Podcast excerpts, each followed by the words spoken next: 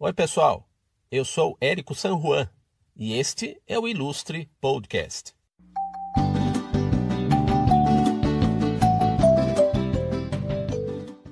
O nosso convidado não dá colher de chá aos brasileiros pocotó, nem a quem quer transformar a gente num povo café com leite. Vamos conversar com o Luciano Pires, pioneiro dos podcasts no Brasil, escritor, cartunista e palestrante provocacional. Com vocês, mais um episódio e mais um papo no Ilustre Podcast.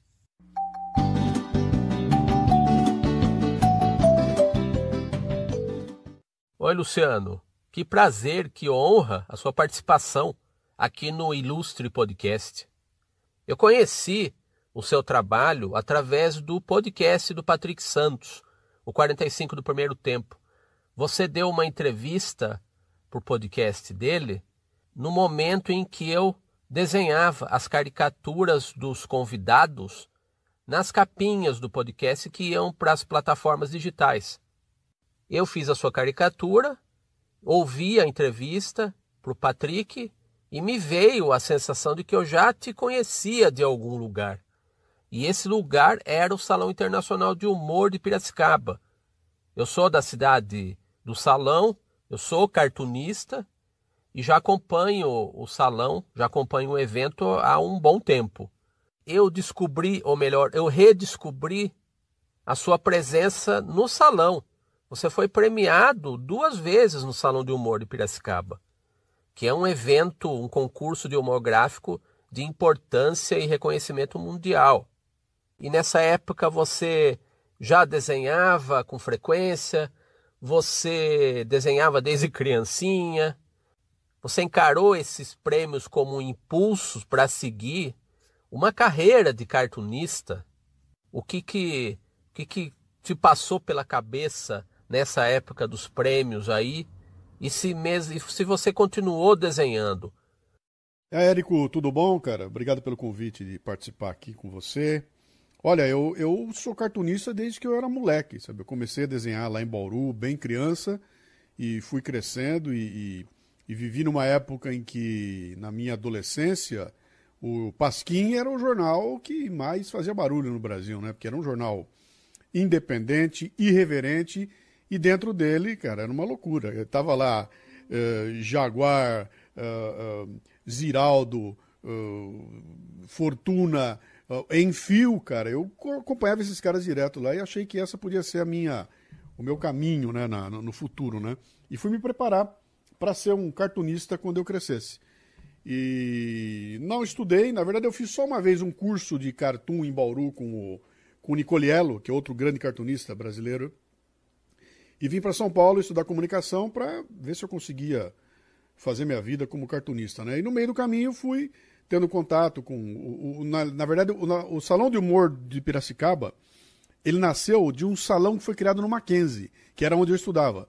E eu ajudei, inclusive, a organizar o segundo, acho que foi o segundo ou o primeiro Salão de Humor do Mackenzie. E em seguida ele foi para Piracicaba e aí nasceu o primeiro Salão de Humor de Piracicaba. Eu acompanhei muito de perto aquilo e com o tempo perdi contato, mas lá na frente, em 1980 e, cara, não foi. Eu, eu, não vou me lembrar mais quando foi. Foi 1978, eu acho que foi, é, que eu acabei sendo premiado e fui premiado em 79 também. Com, no primeira vez foi um cartoon independente, na segunda vez foi um cartoon publicado numa coluna que eu tinha no jornal lá em Bauru, Jornal da Cidade. E aquele cartoon até foi meio histórico, né? Porque tomou meia página do jornal e era um cartoon muito politizado, numa época em que estava começando a abertura, o, general Figueiredo é que tinha anunciado que ele ia começar aquela abertura lenta, gradual e progressiva. Eu fiz o cartoon a respeito e ganhei numa baita categoria, cara. Eu ganhei na categoria profissional, de cartunista profissional. E aquilo para mim foi maravilhoso, cara. Mas não deu certo seguir a vida como cartunista, porque eu me formei aqui em São Paulo e o mercado era muito restrito, sabe? O mercado do cartoon ficou muito restrito. Eu casei logo em seguida, tinha que arrumar um jeito de ganhar dinheiro. Arrumei emprego numa grande indústria de autopeças e aí acabei ficando lá na área de marketing durante 26 anos. Mas o cartoon nunca deixei de fazer. Estou sempre rabiscando, sempre desenhando aqui e ele faz parte do meu, do meu jeitão. E ele acabou pintando ou definindo a forma como eu vejo o mundo, né? sabe como é que é? Na visão do cartunista, não nada tem limite, né? Para um cartunista, passarinho fala, mesa anda, automóvel fala. Então, a gente consegue ter uma visão do mundo que é muito particular. E eu nunca perdi essa visão. Então, eu cresci, me tornei um diretor de marketing que tinha visão de cartunista, com a irreverência, com a capacidade de juntar os pontos, com aquela coisa da concisão, que é a coisa do cartunista. Isso me deu uma baita de uma, uma ferramenta para fazer diferença na minha vida. Né? Quando eu segui adiante depois, me transformei num escritor, uh, radialista, podcaster, palestrante, tudo isso tem como base aquela visão do cartunista. Então eu posso não estar tá desenhando um cartoon aqui agora, mas o texto que eu vou escrever vai ser um texto que tem como base essa visão do cartunista. É assim, cara. Posso não estar tá ganhando dinheiro com isso, mas o que me move é exatamente a visão do cartunista. Como é que você chegou a esse ramo? Que caminhos te conduziram a trabalhar nesse ramo, com marketing nessa multinacional? O que, que você levou com você dessa experiência? Pontos positivos, negativos?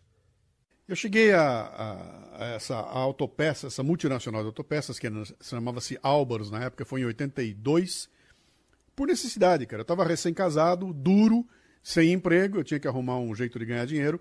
Respondi a um anúncio fechado que saiu no jornal de uma empresa procurando um desenhista de catálogo, né? E fui lá e acabei na, na lá na, na, na, seleção, eu fui selecionado e fui contratado e entrei como desenhista de catálogo na empresa. E aí abriu diante de mim uma avenida gigantesca, cara. Eu acabei entrando na área de marketing, logo me transformei em supervisor, depois gerente, no fim diretor, e construí uma baita carreira lá dentro na área de marketing, numa multinacional, que me levou a visitar o mundo, trabalhei um período nos Estados Unidos, fiz cursos muito importantes. Aquilo foi um desenvolvimento brutal na minha vida. Eu agradeço todos os dias por ter tido a chance de ficar 26 anos dentro da empresa. Tenho muita saudade de lá, gosto demais. Foi um período extremamente é, produtivo e que me ensinou demais, inclusive para o trabalho que eu faço hoje em dia. Né? Eu tenho certeza absoluta que aquilo tudo que eu sou hoje como podcaster, como palestrante, como escritor, tem base naquilo tudo que eu aprendi na época lá da multinacional. Então foi muito legal ter mergulhado dentro desse ambiente corporativo e principalmente porque lá eu tive espaço para implementar todas as loucuras que eu imaginava, né? E por mais que fosse louco, eles acabavam aceitando porque tinha pé, tinha cabeça, tinha começo, meio e fim. Eu acabei desenvolvendo muitas ideias, fiz uns projetos maravilhosos lá dentro e foi muito bom aquilo. E só que o tempo todo que eu estive lá dentro, eu tive com o pé do lado de fora. Eu, eu entrei e fiquei a vida inteira lá dizendo o seguinte: eu estou gerente de marketing, eu estou diretor de marketing. Na verdade, eu sou um cartunista. Uma hora dessas eu vou sair para fazer aquilo que eu nasci para fazer, que era uh, distribuir conteúdo. Eu, eu, eu sou um produtor de conteúdo dos anos 90. Antes disso virar moda, eu já estava fazendo, né? Quando a internet chegou, eu já entrei de cabeça. Já, desde que surgiu a internet, lá, de uma forma assim fácil de utilizar, com os e-mails e tudo mais, no final dos anos 90, eu toda semana entrego algum tipo de conteúdo. Ou era um artigo e depois viraram os podcasts, mas toda semana eu estou produzindo conteúdo e entregando. Né? Então, foi natural. No momento em que amadureceu e que chegou num ponto, eu estava com 52 anos, já não tinha mais muito para onde ir na empresa, eu fiz um acordo, saí e aí mergulhei de cabeça naquilo que eu faço hoje, que é estar à frente do Café Brasil Editorial. Vamos falar aqui de algo que você desempenha profissionalmente há muitos anos. Você foi um dos pioneiros nisso no país, que é o podcast. Conta aí da sua experiência, da sua vivência nesse ramo dos podcasts, né? O comunicador que você é, através do Café Brasil, do Cafezinho e do Leadercast. Quais são as semelhanças e diferenças entre esses três podcasts aí que são os seus carros-chefes, né? Nos quais você propõe exercícios de indignação, de até que de iconoclastia, né? Mas ao mesmo tempo que você instiga e você provoca, você faz refletir. E essa reflexão não é uma não é algo oco, não é um resmungo. É uma reflexão que conduz à ação. Então conta aí pra gente do Café Brasil, do Cafezinho e do Leadercast. Eu cheguei ao podcast como reflexo do meu trabalho como palestrante. Foi em 2005 que eu estava interessado em ampliar o meu alcance como eu fazia palestras muito legais para pouca gente. Cada vez eu queria ampliar o espaço ou, ou ampliar, ampliar a forma de chegar em mais gente. Um amigo meu me sugeriu ir para o rádio. Eu acabei na época comprando um espaço na Rádio Mundial de São Paulo, né? E toda sexta-feira eu comecei a publicar um programa de 25 minutos ao vivo, feito lá na Rádio uh, Mundial, onde eu praticamente eu fazia uma palestra ao vivo, né? E fui fazendo isso aí quando estava lá no, no, programa número 70, alguma coisa assim, já era um ano de, de programação. Eu fiquei meio invocado, porque eu falei, cara, dá um baita de um trabalho, eu tenho que preparar o programa. Aí eu saio, venho pra rádio, fico aqui na Avenida Paulista para botar no ar 25 minutos de programa. Terminou o programa, acabou. Morreu. Se perde tudo, pô, deve ter um jeito desse negócio se ficar perene, né? De eu ter isso guardado em algum lugar, para quem quiser ouvir. Nem, eu não tinha a menor ideia de que existia um negócio chamado podcast. Aí um, um rapaz que trabalhava comigo na Dana, que era da área de sistemas, criou um sisteminha que a gente chamou de Rádio Café Brasil e botou esse sisteminha no ar. Então, era, se você entrasse numa URL, ele abria um player e você ia clicava naquele player e aquele player você podia ouvir os programas de rádio que estavam lá, todos guardados. Não tinha download, você só ouvia por streaming. E um dia eu recebo um e-mail de um cara: Oh, adoro o seu programa, eu tenho todos eles comigo aqui. Eu, como assim? Como tem com você? O que, que é isso? Ele falou: Não, é que quando a gente faz o streaming, o programa é salvo num diretório temp. E eu vou lá e capturo e eu tenho comigo esses programas. Eu falei, cara, então tá aí, bicho, esse é o caminho, né? É buscar alguma coisa desse tipo. Aí eu comecei a investigar e descobri então um tal de um podcast. Na época, isso foi em. Isso foi em, no começo de 2006 eu encontrei uma empresa em Alphaville chamada PodBR, que tinha sido criada para trabalhar com podcast. Fui lá, fiz um acordo com eles e passei a mandar para eles o CD com o meu programa e eles colocavam o programa no ar como podcast. E foi em abril, maio, abril ou maio de 2006 que nasceu o podcast Café Brasil, exatamente igual ao programa de rádio que chamava-se Programa Café Brasil. Está na Rádio Mundial até hoje, né? desde lá ele, ele continua. E com o tempo eu percebi que o retorno do podcast era muito maior que o da rádio, e aí eu inverti o jogo. Então, em vez de fazer uma, um programa de rádio distribuído em podcast, eu passei a fazer um programa de podcast que também é distribuído em rádio. Ele está em 30 rádios pelo Brasil hoje, né? E com o tempo foram surgindo algumas ideias. O Leadercast nasceu quando eu experimentei fazer algumas entrevistas no programa e eu percebi que havia um, um canal muito interessante que era trabalhar conversando com gente que faz acontecer. Mas o bate-papo não cabia na estética do Café Brasil. Então eu criei o Leadercast, virou um programa separado, onde eu converso com gente que faz acontecer. Já estamos aí desde 2015 com duzentos e tantos programas no ar, e tem, tem programas lá que são antológicos, né? E o cafezinho nasceu da expectativa de tentar criar novos formatos de podcast. Então eu queria uma coisa curtinha, né? Ele nasceu com dois minutos, depois ele foi para três, hoje ele tem seis tem entre 5 e 6 minutos e 8 minutos. Né? Hoje ele está num formato interessante, inclusive em vídeo. Né? Ele, foi, ele foi sendo. Ele foi, ele foi, ele foi ampliando o formato dele. Nasceu só como áudio, depois eu passei para fazer só áudio em formato de vídeo, né? não tinha nenhuma imagem, era só uma imagem de fundo. Depois eu passei a colocar o lettering em cima da imagem de fundo e hoje eu estou fazendo com a minha própria imagem. Eu fui migrando, sempre com a ideia de fazer um programa com oito minutos, que ele tem uma ideia só. Ele pega um tema qualquer, ele dá uma estilingada, e esse tema costuma me servir como pontapé inicial para produzir o Café Brasil, que é um programa muito maior. Então eu vou aprofundar no tema e tudo mais. Então hoje eu tenho um podcast de 6 minutos, um de 30 a 40 minutos e um de 90 a 120 minutos. Cada um deles cumprindo um, um papel e funcionando numa para um determinado tipo de público, né? Tem sido interessante, já são 2006 para cá, cara, já são 15 anos aí na lida, assistindo a mudança brutal que tem acontecido com esse mundo do podcast, mas tem funcionado muito bem. E o podcast é uma coisa única, né? Eu acho que nunca vou abandonar o formato e ele veio para ficar mesmo. Luciano, os seus cartões de visita literários são bons indicativos da sua verve crítica me chamou muito a atenção, em primeiro lugar, aqui, o Brasileiros Pocotó. O outro livro que me chamou também muito a atenção é o, o Me Engana Que Eu Gosto. E um outro que pode ser que destoe dessa, dessa linha mais bem-humorada, mas é uma conta uma experiência muito marcante sua que é o Meu Everest. Dá uma sinopse aí ou uma palhinha de todas as suas facetas aí na literatura.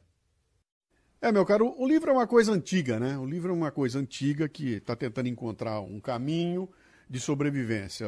Ele não tem muito mais para onde ir, não, porque o livro, como produto, ele é um mico, né? É um baita do mico. A gente só perde dinheiro com livro. Para você ganhar dinheiro com, com livro, ou você está estabelecido, ou tem um nome, ou você saiu do Big Brother Brasil, ou você faz um escândalo. Fora disso, é muito difícil um livro render. Então, eu trato os livros como cartão de visita, exatamente. Eu faço o livro mais pelo barulho, pelo marketing, pela, pela razão que ele cria de você fazer um baita de um barulhão em torno para vender outras coisas. O livro em si não dá nada, né? Até porque eu sou independente, independente não tem distribuição, então eu faço o livro e ele fica guardado aqui. Eu vou distribuindo devagarinho em palestra e tudo mais. Meu primeiro livro foi o meu Everest, eu voltei da viagem para o Everest, escrevi um diário de viagem.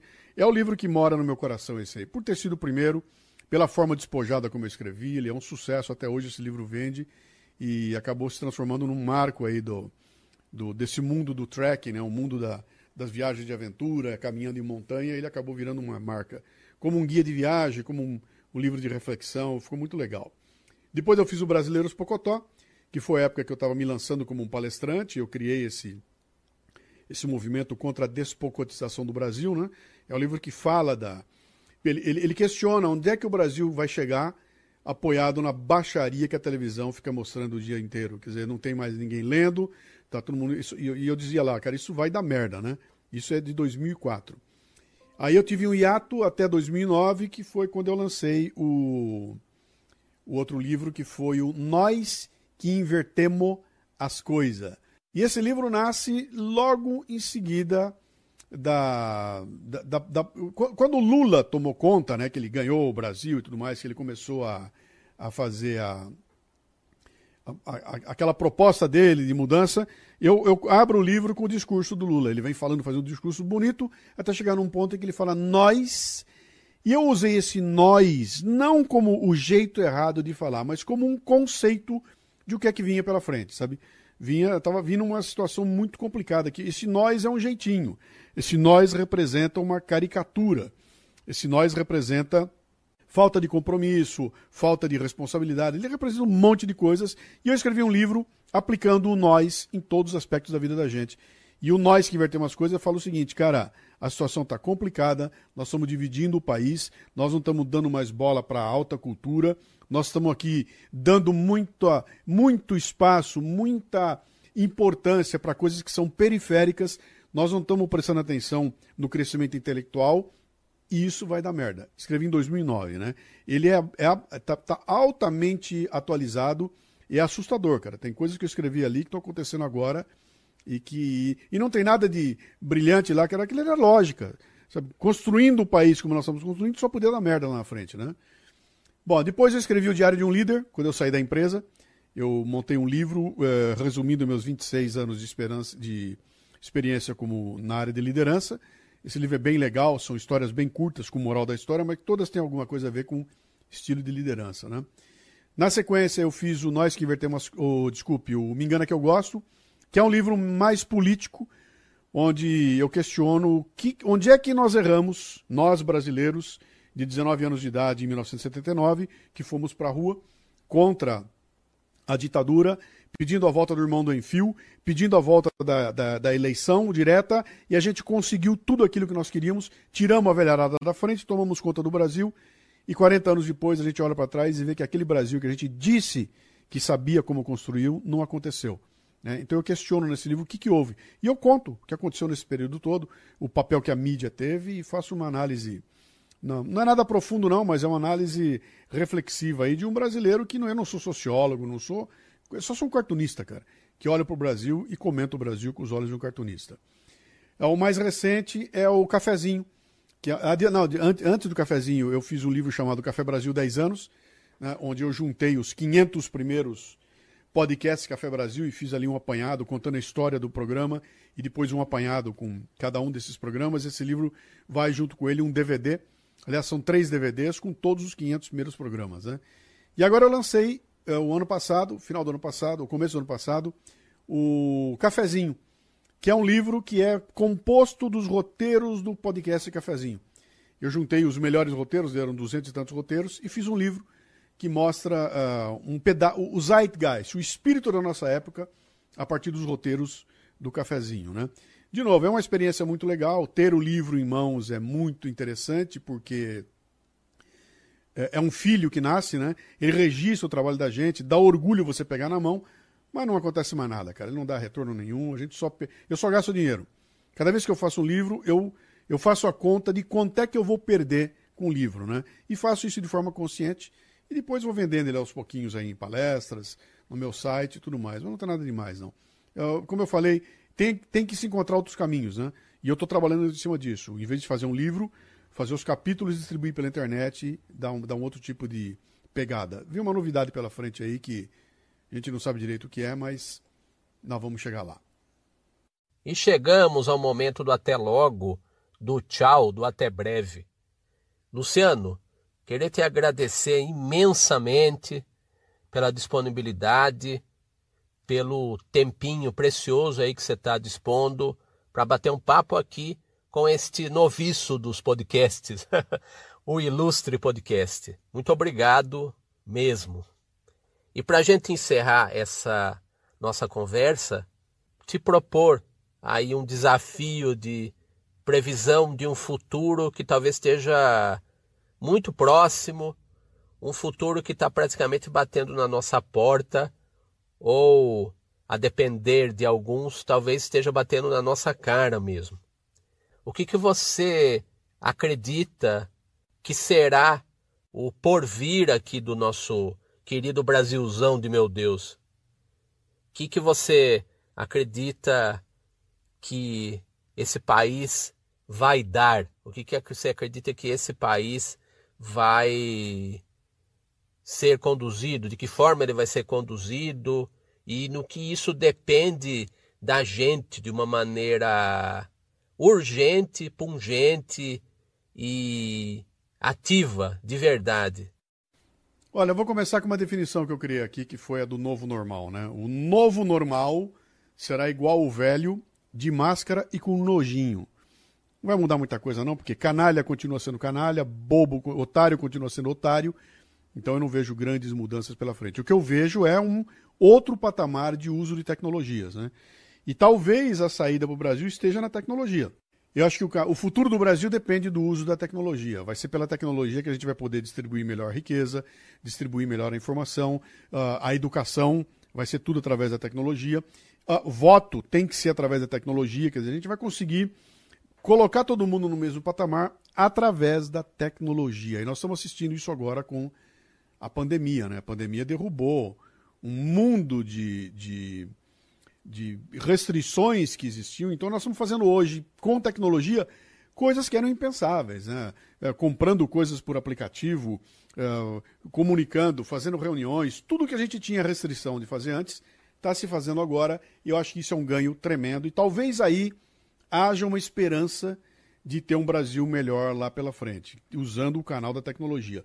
A tecnologia nos ajuda a tirar intermediários da frente, né? Então, a gente pode começar a encontrar um caminho para evitar o populismo, para eleger melhor quem a gente quer eleger, e talvez aí tenha uma saída. Mas eu não vejo nada diferente acontecendo antes de duas gerações, não, cara. Isso vai demorar demais, tem muita gente uh, descompromissada, irresponsável no Brasil.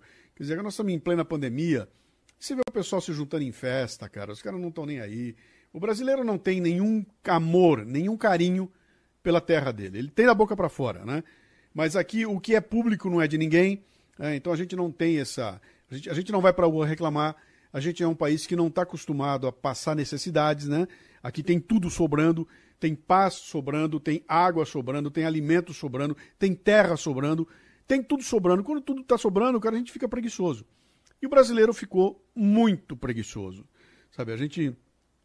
Essas cenas estão aparecendo agora. Sei lá, os guardas municipais vão lá, bater num sujeito que está vendendo coisa na rua. Tem 500 pessoas em volta assistindo e ninguém se mexe para defender ninguém, cara. A gente é incapaz de, de, de sair na rua para reclamar. Então, uh, ou isso aqui vai explodir de uma forma que não dá para medir, ou então nós vamos ter que sofrer muito na mão de um monte de populista, bandido, sabe, gente que não tem nenhum tipo de preocupação com a vida do brasileiro, mas tem preocupação com manter o poder. E eu acho que quebrar esse sistema vai ser muito complicado, cara, vai demorar demais. Então eu, não, eu vejo alguns anos aí de contínuo sofrimento, né? Se a gente conseguir implementar algumas das reformas que estão no horizonte aí, uma reforma que torne a vida do empreendedor mais fácil, que facilite a forma de você contratar as pessoas, que, que reduza um pouco dessa carga de impostos, que dê para a gente um pouco mais de apoio ou de suporte, talvez a gente tenha maneira de fazer esse país crescer um pouco mais rápido. Mas eu, eu acho muito difícil, porque o sistema está muito bem construído para se proteger e para garantir que uma elite, sabe, detenha o poder aí. Eu não, eu não acho que a gente vai derrubar isso com, com muita facilidade, não. E não vai ser trocando elites, não, sabe? Não é trocando elite. Tira a elite da esquerda, põe a da direita, tira da direita, põe da esquerda, não vai acontecer nada. Ah, tem, tem uma coisa que está dentro do, do, do jeito de ser do brasileiro que eu acho que para nós é o maior problema, sabe? Aquilo que nós temos de melhor, que é o nosso jeitinho, a criatividade para sair de todo tipo de fria, é a mesma coisa que nos coloca em todo tipo de fria. Então, vencer essa dualidade vai ser uma coisa muito complicada e eu acho que vai levar um bom tempo. Talvez essa garotada nova que está vindo aí tenha uma visão um pouco mais abrangente, um pouco menos. Uh, um pouco mais generosa, sabe, do que esse país aqui pode ser. Então eu, eu coloco aí a minha fé. Mas eu não sei se eu vou estar vivo para assistir isso, não, né? Em todo caso, o que, que eu tenho que fazer até lá? Fazer a minha parte, cara. Eu não preciso concordar com nada do que está aí, mas eu quero me indignar a respeito. E ao me indignar, eu estou produzindo meu material, produzindo meu conteúdo, fazendo a cabeça de algumas pessoas, tentando mostrar para elas outras visões que não aquelas que a mídia traz para nós no dia a dia, né? E assim, quem sabe, ajudar a preparar uma, uma geração aí que possa ter vergonha na cara e fazer aquilo que a minha geração não fez, né? E que essa geração que está no poder aí também está tá deixando muito a desejar. Então, fica esse esse fio de esperança calcada na tecnologia e na cabeça da garotada que vem por aí. Talvez lá na frente a gente tenha um Brasil melhor, mas eu vejo um período bastante complicado aí de transição, onde poucos vão ganhar muito e muitos ainda vão se virar e vai ser bem, vai ser bem complicado, né? Mas vamos lá, cara. Nesse, nessa bagunça toda, eu quero fazer minha parte. Agradecer a você pelo convite, né? Desejar vida longa ao podcast, né? e fazer com que a gente espalhe essa ideia para que muito mais gente tenha voz e tenha caminhos para poder manifestar suas ideias aí com liberdade, num país que, apesar de tudo, ainda nos dá liberdade de estar aqui conversando e, e colocando nossas opiniões. Né? Então é por aí. Obrigado pelo convite. Acessem lá o portal cafebrasil.com.br. Ali está todo o material, tem todo o caminho de entrada nesse mundo que eu acabei criando, que é o mundo do Café Brasil. Um grande abraço.